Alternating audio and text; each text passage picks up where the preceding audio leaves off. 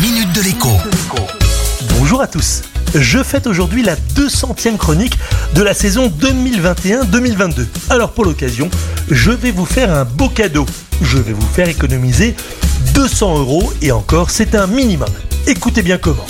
Depuis une bonne dizaine d'années maintenant, vous prenez des photos et des vidéos numériques. Vous avez sûrement d'ailleurs un caméscope DV qui croupit au fond d'un tiroir avec ses cassettes et l'appareil photo numérique familial est probablement rangé juste à côté dans le même tiroir.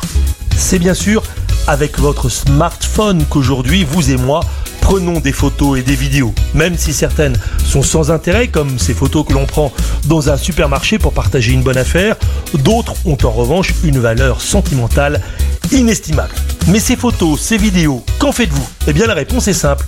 Une bonne partie d'entre vous, vous les gardez dans votre téléphone et quand vous manquez de place, eh bien vous en effacez quelques dizaines jusqu'à la prochaine fois. Vous êtes plus nombreux, heureusement, à les sauvegarder sur votre ordinateur en branchant dessus votre smartphone. Et c'est là que j'interviens. Si demain votre ordinateur tombe en panne, et surtout si votre disque dur tombe en panne, alors, eh bien, vous devrez dépenser au minimum 200 euros pour récupérer vos photos de famille et accessoirement les autres documents importants qui se trouvent dans le disque dur de votre ordinateur. Je ne peux donc que vous donner un conseil. Profitez du pont de l'ascension pour réaliser une sauvegarde totale de vos photos, vidéos et documents importants qui se trouvent donc sur votre ordinateur et sur votre téléphone.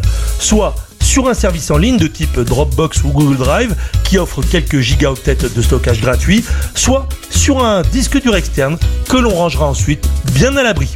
La minute de l'écho avec Jean-Baptiste Giraud sur radioscoop.com et application mobile Radioscoop.